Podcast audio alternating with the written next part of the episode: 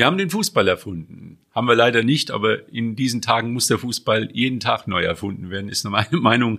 Ähm, das Haaland ist wieder da, der Omikron ist neu im Spiel und irgendwie werden die Karten komplett neu gemischt, aber auch im Amateurfußball werden plötzlich Dinge verlangt, dass also Spieler oder wer kontrolliert überhaupt die 2G-Regeln im Fußball?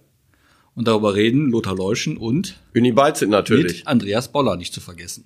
So, vielleicht darf ich vorab mal sagen, äh, von wegen Gender-Debatte hin und her, ich bin auch dafür, dass das alles gleich, aber das Holland ist nicht fair. Der Mann ist der Holland, wenn du, also, das und nebenbei. Wollte ich mal gerade erwähnt haben, ehe es vergessen wird.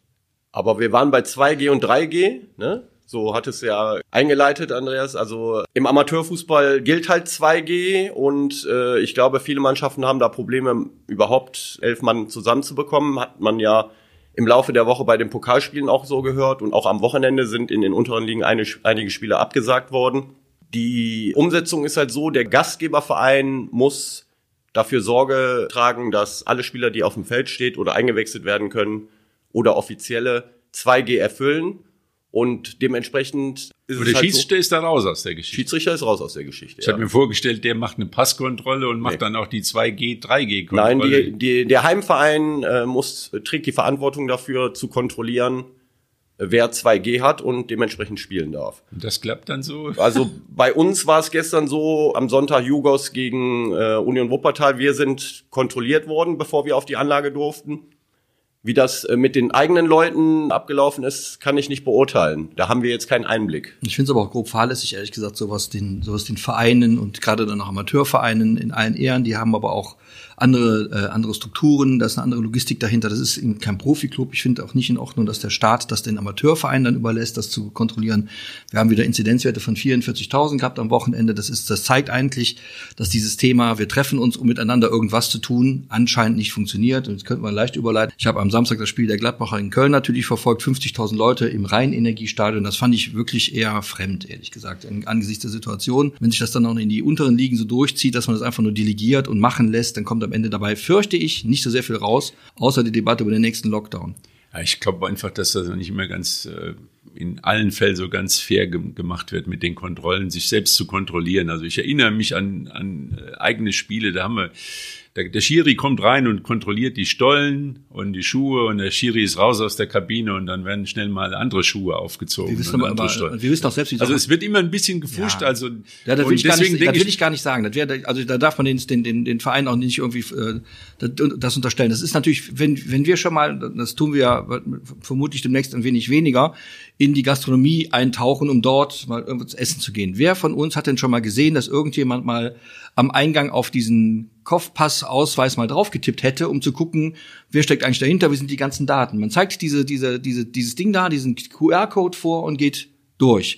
Und wenn ich den QR-Code jetzt mit einem, mit einem, Screenshot von meinem Handy irgendwem schenke und weiterleite, zeigt er den auch und geht mit meinem QR-Code durch. Da, durch. da guckt kein Mensch richtig drauf. Das ist das groß, also nicht durchgängig, ich habe es auch schon anders erlebt, aber genau einmal bisher. Ja, es geht auch nicht jeden Tag essen, aber das kommt eben schon mal zwei, drei Mal im Monat äh, aus, aus verschiedenen Gründen vor. Einmal bisher habe ich gesehen, dass jemand mal draufgedrückt hätte und sich wirklich vergewissert hat, dass auf dem Pass, äh, auf diesem Kopfpass auch der drin ist, der draufsteht, dass die Impfungs äh, Impftermine auch alle stimmen und dass irgendwie was, äh, äh, was da richtig sein könnte. Und das ist ein, insgesamt zu wenig. Das kann man nicht der, der, der Gesellschaft einfach diese Selbstkontrolle einfach so überlassen und nach dem Motto, geht schon irgendwie gut. Es geht ja offenkundig nicht gut, leider Gottes. Gehe ich absolut mit. Also äh die Heimvereine, die das im Moment kontrollieren, die äh, äh, haben auch kein einfaches Los, muss man ganz ehrlich genau sagen. Genau so ist es. Und ähm, ich glaube, dass es Vereine gibt, die froh sind, wenn sie im Moment auswärts spielen, damit sie mit dem ganzen Scheiß jetzt, sage ich mal, nichts zu tun haben. Auf der anderen Seite ist das für den Gastverein aber auch nicht einsehbar, inwieweit der Heimverein die eigenen mhm. Spieler äh, vernünftig kontrolliert. Also da, das ist eine Situation, die eigentlich untragbar ist. Äh, und da müsste man vielleicht mal wirklich darüber nachdenken, wenn, ich, wenn wir jetzt vom Amateurfußball sprechen, ob es wirklich Sinn macht, diese Spiele überhaupt dieses Jahr noch spielen zu lassen. Ob das ja, vielleicht das nächste Wochenende und dann denke ich mal, ist Winterpause, ist, ist angesagt. Also ja, aber nicht für alle Amateurligen. Also ja. äh, wenn ja. ich jetzt von unserer Liga ausgehe, ist noch ein Spiel und dann ist Pause, aber die Oberliga, die hat, glaube ich, noch ein Spiel mehr, so viel ich weiß, weil die auch eine große Liga haben. Aber muss, müssen denn äh, in Nordrhein-Westfalen erst so Verhältnisse wie in Bayern oder Sachsen sein, um zu erkennen, dass das eigentlich nicht äh, geht, was im Moment abläuft? Ja, um die Möglichkeit mit dem PCR-Test da zu arbeiten, das hat man am Wochenende auch bei einigen Vereinen gesehen. Wenn da zu spät versucht wird oder ja gut, dann kostet aber auch kostet auch und, und ich sag mal, der Spieler selbst wird es wohl, wohl nicht übernehmen. Ne? Und dann müsste der Verein, wenn es mehrere Spieler sind, beste Lösung ist noch alle impfen so schnell wie möglich, damit man im Frühjahr dann auch die, diese Probleme nicht mehr hat. Also das ist, sind jetzt, wir sind in einem Übergangsbereich mit PCR-Tests. Ich glaube, da muss man so schnell wie möglich einen Deckel drauf machen. Und Unterschied ist natürlich der, der Profifußball. Also da zählt halt eben ab Regionalliga, es sind da wieder andere Geschichten die können langfristig auch die PCR-Tests machen. Da wird keiner an der Frist scheitern. Da sollten sich allerdings auch so langsam die Herrschaften äh, schnellstens wir haben die, Wir haben die Situation, wenn die, wenn die Zahlen stimmen, die ich am Wochenende lesen konnte, und deswegen ist das alles Augenwischerei, was die, was die, was da alle, also meiner Ansicht nach, ne, meiner persönlichen Meinung nach, was da erzählt wird, was man alles so beherrschen könnte. Wir haben elf Millionen Erwachsene nicht geimpft. Elf Millionen. Und die sind wirklich in Teilen ich weiß gar nicht, was mit denen los ist, ehrlich gesagt. Ich hatte ich, vielleicht ein kleiner Exkurs. Ich habe in der vergangenen Woche mal meine Meinung zum Thema Impfpflicht geäußert. Ich bin immer noch dagegen, weil ich immer denke, dass, dass man darf die Leute nicht zu irgendwas zwingen. Das führt nämlich nur zu Gegenreaktionen, die wir uns, glaube ich, alle nicht wünschen. Ich hätte gedacht, man könnte es vielleicht den Leuten irgendwie mit, mit Geldmitteln irgendwie mal, aber das scheint auch nicht. Die Reaktion darauf, damit man mal sieht, was in der, in der, in der äh, in der Gesellschaft unterwegs ist an, an Potenzial, an Konfliktpotenzial. Ich habe diese Leute da in meinem, in meinem kleinen Pamphletchen als erbärmlichen Rest bezeichnet. Das war vielleicht ein bisschen mit das Kind mit dem Bade ausgeschüttet, aber ich krieg da eine, eine Rückmeldung von einem, von einem Rechtsanwalt, das Verstoß, wie war das noch gleich? Das ist ja Volksverhetzung. Also ne, man muss mal gucken, auf welche Art und Weise wir schon miteinander reden. Und die, und wenn das schon so ist, wie es jetzt ist, geht's nicht mehr freiwillig. Es geht nicht mehr, das macht die Gesellschaft, das, das wird schon irgendwie, das wird schon irgendwie geschehen. Bei elf Millionen Leuten, Erwachsenen, die nicht geimpft sind, wird nicht irgendwie was irgendwie geschehen. Es muss in irgendeiner Form vorgegeben werden. Und ich fürchte auch, und das nervt mich genauso wie den anderen natürlich auch. Ich fürchte auch, dass wir dann mit dem Fußballspielen mal aufhören müssen oder mit, mit Großveranstaltungen in Sporthallen aufhören müssen, bis diese Nummer wirklich mal erledigt ist, dass man sich darauf verlassen kann, dass sie erledigt. Wir, die, die Wissenschaftler reden heute schon von Triage in deutschen Krankenhäusern. Gestern war der Virologe Drosten, der, wie ich finde, da immer äußerst sachlich mit umgeht und sagt, es ist eben einfach so, dass wir das nicht beherrschen können im Moment und das ist schlecht. Wenn wir schon beim Fußball sind, wir reden ja über Fußball, als letzte Woche diese Regelung kam, 2G, äh, nur noch 2G, da habe ich in der einen oder anderen äh, Sportzeitschrift gelesen, dass sich Spieler darüber beschwert haben, dass sie ja äh, die zweite Impfung äh, irgendwie gestern oder vorgestern bekommen haben und warum die denn jetzt nicht spielen dürfen. Dann frage ich mich, was haben die denn all die Monate? Also dann beschweren die sich noch und und sagen, das wäre ein Skandal. Da ging es um ein Spiel, um Pokalspiel, wo muss man auch natürlich sagen, da hat ein Regionalligist gegen Oberligisten gespielt. Bei den Regionalligisten kann man auch mit 3G spielen. Ist natürlich irgendwo Wettbewerbsverzerrung. Bei den Oberligisten ging nur 2G. Aber sich dann als Spieler öffentlich zu äußern und zu sagen, das ist ja ein Skandal, ich äh, wollte mich jetzt impfen lassen und darf nicht spielen und der Gegner darf aber mit 3G spielen, kann man auf der einen Seite verstehen, aber dann denke ich mir, Junge, warum kommst du jetzt erst jetzt auf die Idee, äh, dich ja, weil, eventuell impfen Weil es immer wieder Anreize gibt, dann doch den Schritt zu tun. Ja. Das zeigt das Problem. Jeder braucht erst diesen Kick, jetzt mache ich's. Und das führt zu diesem Tempoverlust. Und das können wir uns einfach nicht leisten. Also in der, wenn wir da weitermachen und immer darauf warten, dass es den einen besonderen Anlass gibt, um die Hürde zu überspringen. Ich sag mal jetzt beim WSV, da steht jetzt fest, dass es äh, im Januar ins Trainingslager nach Belek geht. Und dann nehme ich mal an, dass nach Belek nicht Leute äh, fliegen werden, die nicht geimpft sind. So, das könnte jetzt der entscheidende Kick sein, dass die Letzten auch noch mal sagen, jetzt lasse ich mich auch mal impfen. Sonst bin ich nämlich im Trainingslager da nicht dabei, dann bin ich bei den nächsten Spielen nicht dabei und dann dann bin ich in der Rückrunde nicht dabei. Aber jeder braucht so den einen kleinen Kick und deswegen ist das ein bisschen sehr optimistisch darauf zu warten, dass sie alle irgendwann mal angeleppert kommen. Wir, wir kommen jetzt vom Fußball ein bisschen weg, aber äh, wir reden jetzt über Impfpflicht, ja oder nein. Man sollte das nicht zwingend machen.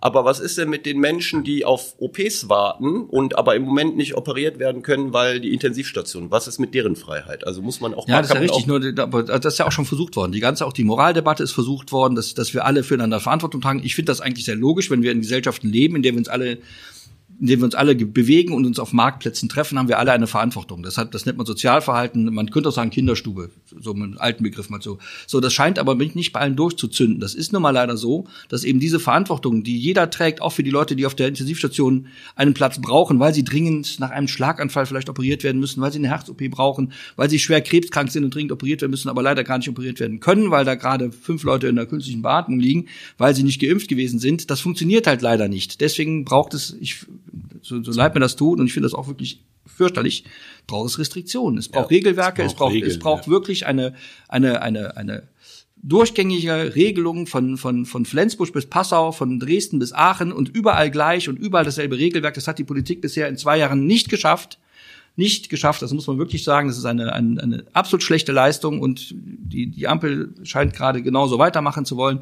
Das wird uns, wenn nicht die Sonne wieder schön scheint und die Temperaturen nicht wieder steigen, noch lange, lange Monate beschäftigen ja. und möglicherweise zu Szenen führen, die wir aus Italien kennen, vor denen wir uns alle gruseln. Ich habe die wirklich noch vor Augen und Särge auf, dem, auf der Straße stehen sollte. Das ist echt furchtbar, aber es scheint nicht anders zu gehen, als dass wir das auch erleben müssen. Es sei denn, irgendwie kommt noch irgendjemand auf die Idee, was zu tun.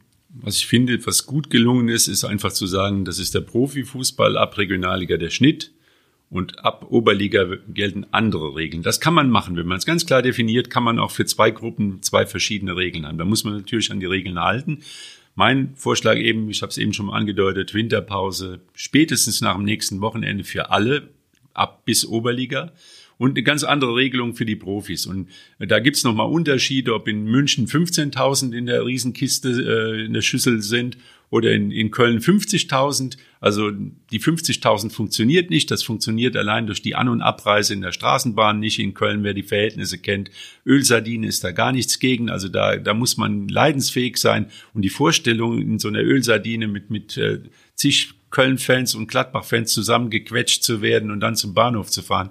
Da, da kann man sich vorstellen, was da passiert. Aber dann wieder der Unterschied, WSV macht ein Heimspiel vor 1000 Zuschauern. Also da ist die Chance, wenn man sich nicht äh, mitten in die in, in den kleinen. Äh aber dann, aber dann sind wir wieder bei dem Thema. Wir machen, wir, wir regeln es da dort hü und dort regeln wir es regeln wir es hot. Ja, man und, kann ja sagen. irgendwo in Südsachsen kommt einer, wir haben gar keine Inzidenz und der macht dann eine Y-Regelung. Ich bin der Meinung, wirklich, also auch der Fußball muss sich dann leider einordnen und sagen, also wenn er dann meint, ihr müsst dringend spielen, dann spielt bitte vor leeren Rängen. Das ist zwar ekelerregend, das will doch kein Fußballer sehen in Wirklichkeit, aber es geht leider, fürchte ich, nicht anders. Selbst die 15.000 Bayern-Fans, die in dem riesengroßen Stadion, wo 70.000 reingehen, ähm, da sich verlieren, theoretisch auf dem Weg dahin, haben sie sich vorher noch ein bisschen vorgeglüht in irgendwelchen Kneipen sich getroffen, die sind zusammen im Bus gefahren, zusammen im Auto gefahren. Der, derselbe Mist geht weiter, so und das ist die Fußballfans sind das auch nicht schuld, die haben damit gar nichts zu tun, das ist ein allgemeines Problem und ich glaube, dass wir nicht umhin können und ich würde mir auch wünschen, dass die DFL auf die Idee käme, wenigstens den Menschen anzubieten als Beitrag, den, den man leisten muss als Profi-Fußball.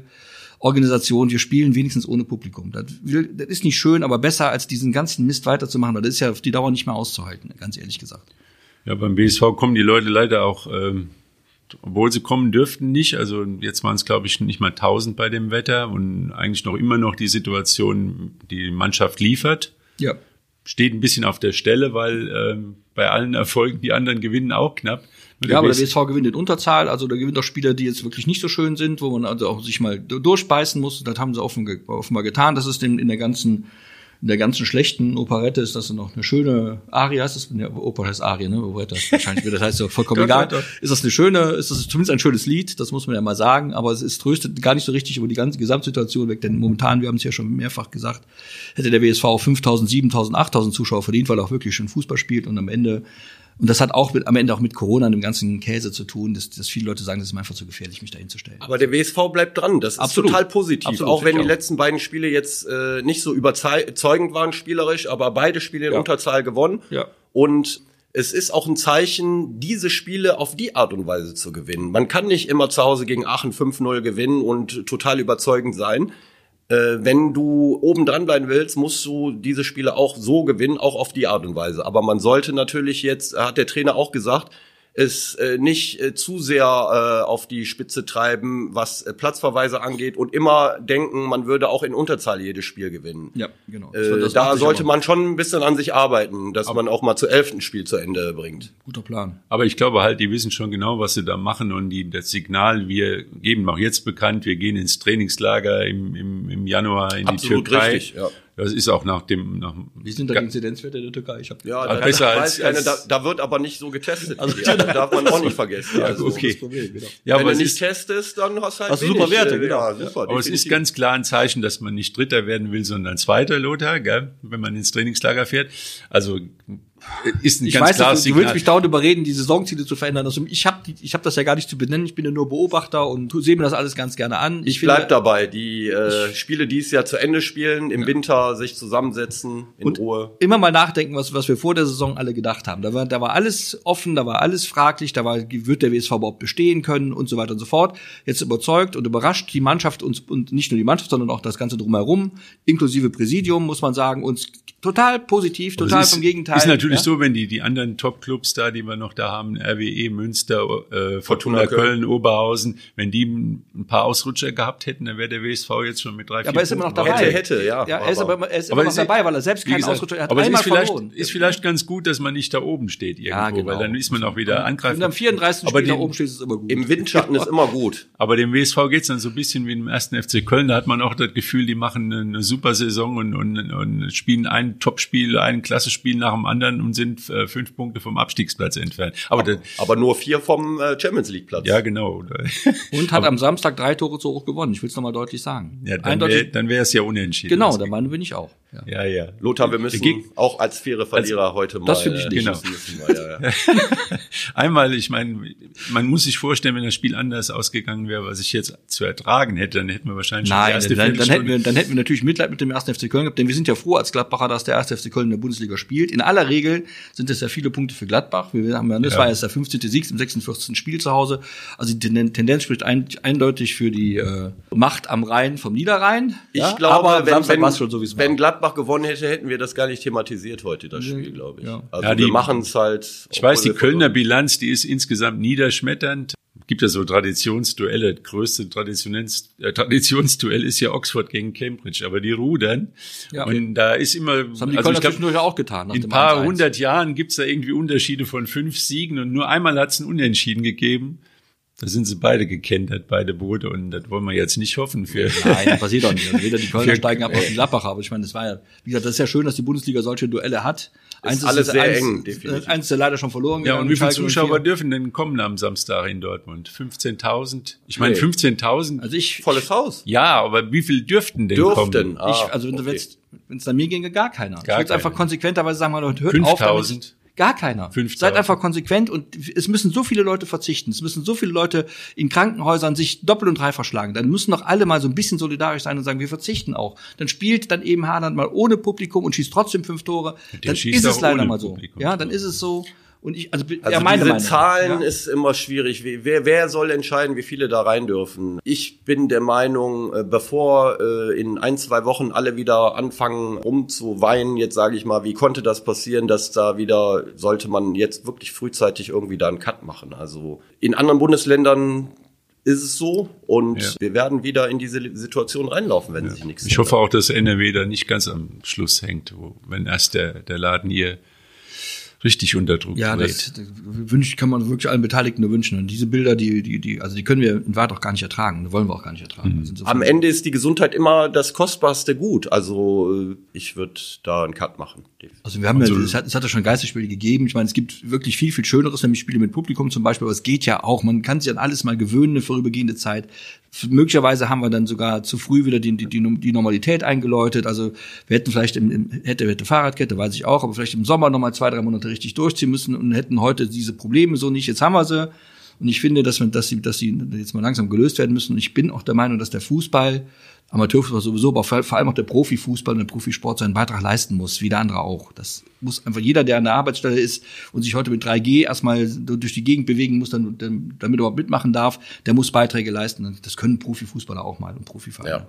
Ja, und im Amateurfußball muss man halt auch drauf aufpassen, dass es nicht irgendwie irreguläre oder Wettbewerbsverzerrung ja, und sowas gibt. Also man darf das, man schon. Darf, das, man darf das den Vereinen auch nicht aufdringen. Ich finde, das ist eine viel zu große Verantwortung. Das kann man den, das sind Amateurvereine, die rechnen, während jetzt Dortmund mit, mit, mit was ich mit 50, 20 Millionen Einsatz für äh, Einnahmen für, für ein Heimspiel rechnet, rechnen vielleicht, ich weiß nicht, wie es bei Union Wuppertal mal mit 500 Euro, Euro, nicht 500.000 Euro, die dann umgesetzt werden könnten. Das sind ganz andere Dimensionen. Man darf diesen Amateurverein doch die Verantwortung nicht übertragen. Aber man darf jetzt auch den Amateurfußball jetzt nicht ähm, so, so bagatellisieren. Ich glaube, da wird eben der Fußball ernst genommen. Ja, also ich sag mal, werden auch Tabellenstände ernst genommen. Ja. Das ist, wir sind jetzt nicht in einer Ausnahmesituation, wo man sportlich sagt, ähm, also der, Fuß, der Fußball selbst nimmt sich ernst. Das sieht man ja, dass jetzt in so einer Situation die Trainer fliegen, die werden es wird ein Kurs gewechselt. Ich, finde, ich finde, Andreas, wenn ich das eben sagen darf, ich finde, dass man den Fußball, den Amateurfußball bagatellisiert, indem man sagt, die machen das schon. Wir ja, haben, wir haben, ich, ich kann es nicht genau ausrechnen, aber wir haben vielleicht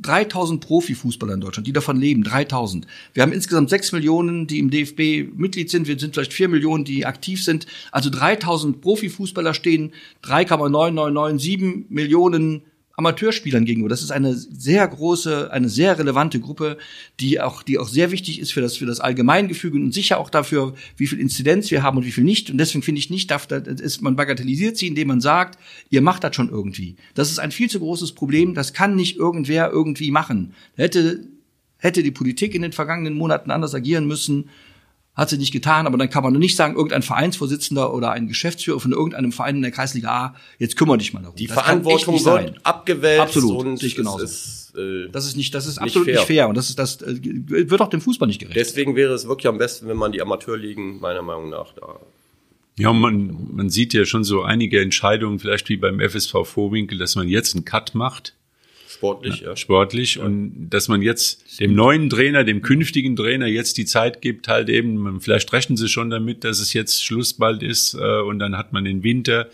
und hat dann die Zeit, den neuen Trainer dann für die Rückrunde fit, damit er eben die Mannschaft für sich dann auch einstellen kann und, und die, die Vorbereitungszeit hat. Also ich denke mal, sonst ließe sich das kaum erklären, dass das äh, FSV jetzt den Günter Abel halt eben beurlaubt hat oder halt eben entbunden hat von seinen Aufgaben. So, und so viel ich weiß, ist äh, Vorwinkel im Moment auf dem Abstiegsplatz, auf dem ja. ersten Abstiegsplatz. Vielleicht ist der Verein halt auch der Meinung, dass in der Mannschaft mehr Potenzial ist und der Trainer das vielleicht nicht ganz äh, rauskriegt. Das konnte man dem Kommentar des ersten Vorsitzenden so ein bisschen entnehmen. Und äh, Marc Bach ist ja vor zwei, drei Wochen bei TV Ist aber noch nicht bestätigt, oder? Bitte? Ist noch nicht bestätigt. Noch nicht bestätigt, äh, aber es läuft wohl alles darauf hinaus. Marc Bach ist ja vor zwei, drei Wochen in TVD Felbert beurlaubt worden und war auch schon mal beim FSV Frohwinkel. Man kennt sich also, sehr erfolgreich, erfolgreich, zwei Aufstiege. Ja. Und ja, der Verein war wahrscheinlich der Meinung, dass sie jetzt handeln mussten. ja, der Verein hat sich auch eine große, eine super Infrastruktur aufgebaut. Also wer die Anlage da kennt, der ist, äh, da ist eine Menge gemacht worden. Die waren ja auch etabliert in der, ich sag mal, bis in die Oberliga rein und, und, und da ist Bezirksliga einfach zu wenig für den FSV. Ja, also definitiv. Äh, Landesliga müsste für FSV Vorwinkel auf jeden Fall dran sein, denke mhm. ich auch. Also Bezirksliga würde ich auch sagen, ist zu wenig. Oberliga ist vielleicht äh, eine Nummer zu groß. Das war ja auch damals so, man ist aufgestiegen in die Oberliga und ist direkt wieder ja. abgestiegen. Und äh, aber Landesliga ist die Liga, da spielt übrigens auch Teutonia Kleinbräuch. Ja, natürlich, äh, und haben 2-2 gespielt. 2-2 gespielt. 2-2 ja, gespielt, ja, auch im Tabellenkeller. Ja, ja, ja. Ähm, da aber äh, da ist dann halt jetzt diese Entscheidung getroffen worden und äh, Marc Bach ist ein guter Trainer, der wird das da, glaube ich, auch. Der passt da auch hin, denke ich mal. Ja, ist ein Wuppertaler, der kennt hier die, die Szene und weiß auch mit den Jungs umzugehen. Sehr ehrgeizig auf jeden Sehr Fall. Sehr ehrgeizig und der, der, der wäre nicht zufrieden damit, irgendwie darum zu eiern da irgendwo in dem. Ja, der wird da schon ein bisschen was verändern, denke ich ja. mal. Hat auch mal mit dem FSV Vorwinkel den GA-Pokal gewonnen, damals gegen ja. WSV, war auch ein tolles Spiel und eine tolle Leistung von seiner Mannschaft. Also ehemaliger WSV-Spieler, muss ja. man auch noch dazu sagen. Der eine gute äh, Spiele für den WSV gemacht. Sehr guten linken Fuß gehabt, also war schon ein guter Fußballer. Ja. Mich hat mich hat die Entlassung äh, von von Günther Abel, also mir tut das natürlich leid, weil ich, mhm. das, das schade ist, ist ja auch ein gestandener Profi, der wird das erkennen. Mich hat das aber insofern ein bisschen beruhigt, als äh, Günther Abel noch nicht bei uns gewesen ist bisher. Bisher war es ja so, der Trainer, der zu uns kam, ist in der nächsten Woche rausgeflogen. Also ich muss, wir hatten einen bisher. Ja, bisher ne? einen. Also ich scheint kein schlechtes Umstand zu uns Ja, ich, ich muss dazu gestehen, wir hatten ihn bei ihm angefragt, Ach so, dass wir ihn in den nächsten Wochen äh, hier als äh, okay. Gast ja, begrüßen wollten und er hat auch schon zugesagt gehabt. Tut mir leid, aber vielleicht das kann man auch so nachholen, denn er ist auch wirklich ja, ein Fußballfachmann äh, und Kenner. Ja. Und da doch ist leider, oben. leider da, scheint da doch irgendwie der Nutella-Fluch äh, auf, auf unseren Gästen zu, zu liegen. Also Vorwinkel hat zu Hause einfach zu wenig Punkte geholt. Die Punkte ja. fehlen definitiv. Knappe, enge Spieler, aber auswärts gut gepunktet, aber zu Hause einfach äh, unterirdisch. Vielleicht sollte man nächstes Mal ein paar erfolglose Politiker einladen. Wenn die nach Hause fliegen, ist doch gut. nee, das machen wir dann nicht. Wir wollen hier die Leute ja, zusammen. Äh, Aber alle Themen, die wir in den letzten Wochen angesprochen hatten, es, es, es geht, ist im Moment, die Luft wird dünn, gell? Auch äh, was wir in, der, in den vergangenen beiden Wochen zum Thema gemacht hatten, SV Bayer, gell? Also da hat es einen riesen Knall gegeben mit der Entlassung oder Beurlaubung oder wie man es auch immer nennen Kündigung. soll. Sofort Kündigung von Kündigung, der genau. kompletten Mannschaft, des kompletten Trainer. Jetzt spielen sie mit der A-Jugend und haben mächtig einen auf die Hörner bekommen. Ja, ja 6-0 zu Hause gegen Rade vom Wald. Auch, auch keine Übermannschaft genau. Rade vom Wald in der Liga, aber anscheinend äh, die Robustheit und die Abgezocktheit von Seniorenfußball im Vergleich zu ja. noch A-Jugendspielern hat da wahrscheinlich eine Rolle gespielt. Ja, wir hatten ein äh, Foto, hatte der Günther Hege ausgesucht. Da ist ein großer aus Rade vom Wald und ein kleiner aus Wuppertal. da kann man sich vorstellen, äh, wie die gedacht haben, hohe Bälle und dann gucken wir mal, ob die Standardsituationen, ja, ja. Ja, und dann geht's. Ja, aber ich meine, so im, im Grunde ist das ja auch keine Lösung, denn die A-Jugend spielt ja auch noch in einer Spielklasse irgendwo. Auch das ist dann, da was dann, da kann man mal sehen, welche welche Kreise das zieht. Ne? In der Bezirksliga sind sie jetzt dann mal nicht konkurrenzfähig, wofür die Spieler nichts können. Und in der A-Jugendklasse spielen sie halt gar nicht mehr, weil sie ja schon sonntags in der Bezirksliga spielen. Ja, so ist, ist es im Moment. Ich habe letzte Woche mit dem bisherigen A-Jugendtrainer, mit dem äh, Pano Rektas gesprochen und der Plan ist halt, mit den älteren Jahrgängen A-Jugend in der Bezirksliga zu mhm. spielen und die A-Jugend mit den jungen Jahrgängen und teilweise B-Jugendspielern aufzufüllen. Ja, Aber vielleicht gibt's ja noch die Möglichkeit in der Winterpause den einen oder anderen Spieler für Bayer Wuppertal noch dazu zu holen, damit da jetzt nicht so eine blutjunge Mannschaft auf dem Platz steht, sondern vielleicht auch der eine oder andere Erfahrene mit dabei ist. Aber gut, äh, die werden schon wissen, wie sie das äh, ja, drücken wir die Daumen, zu ne? machen haben. Aber die müssen trotzdem aufpassen, weil der Punkteabstand nach ganz unten ist nicht mehr ganz so groß. Genau. Äh, groß. Genau. Und gibt genug Themen in der Zukunft auch, auch was die Bezirksliga angeht. Apropos A-Jugend, A-Jugend des WSV hat wieder gewonnen ja. und hat 2 gegen Aachen, wichtige Punkte. Wichtige Pünktchen, steht also da. steht gut da, ja. aber da ist ja auch nur eine einfache Runde, also da zählt jedes Spiel fast doppelt ja. gegen äh, Mitkonkurrenten, gegen den Abstieg es sieht gut aus. Also das könnte funktionieren. Das wäre ganz, ganz wichtig auch für den WSV. Ja, genau. Und ähm, ja, und dann gucken wir mal, was am Wochenende alles so ja, läuft. Genau. Guck mal, was wie, hat man, wie hat man früher im Fußball gesagt, was kann der was, wenn einer auf den Platz gelaufen ist und geguckt, ob er was kann. Jetzt müssen wir gucken, was der Haaland kann. Der Haaland, ich, ich das weiß ich natürlich. Ja, nein, das sagt man nicht. Aber er ist manchmal ein bisschen groß und stark und dann denkt man auch mal an, an das Haaland, aber er ist natürlich ein der Haaland. Und was das Omikron kann, wissen wir leider auch noch nicht. Äh, hoffentlich nicht so viel. Ist das äh, die stille Hoffnung, dass es halt ja. eben nicht so nicht so ganz so schlimm wird und dann gucken wir mal, wer am Wochenende äh, die Nase vorn hat. Der Holland oder das Omikron oder vielleicht sind es dann doch wieder die Bayern. Oder okay. die Gladbacher. vielleicht.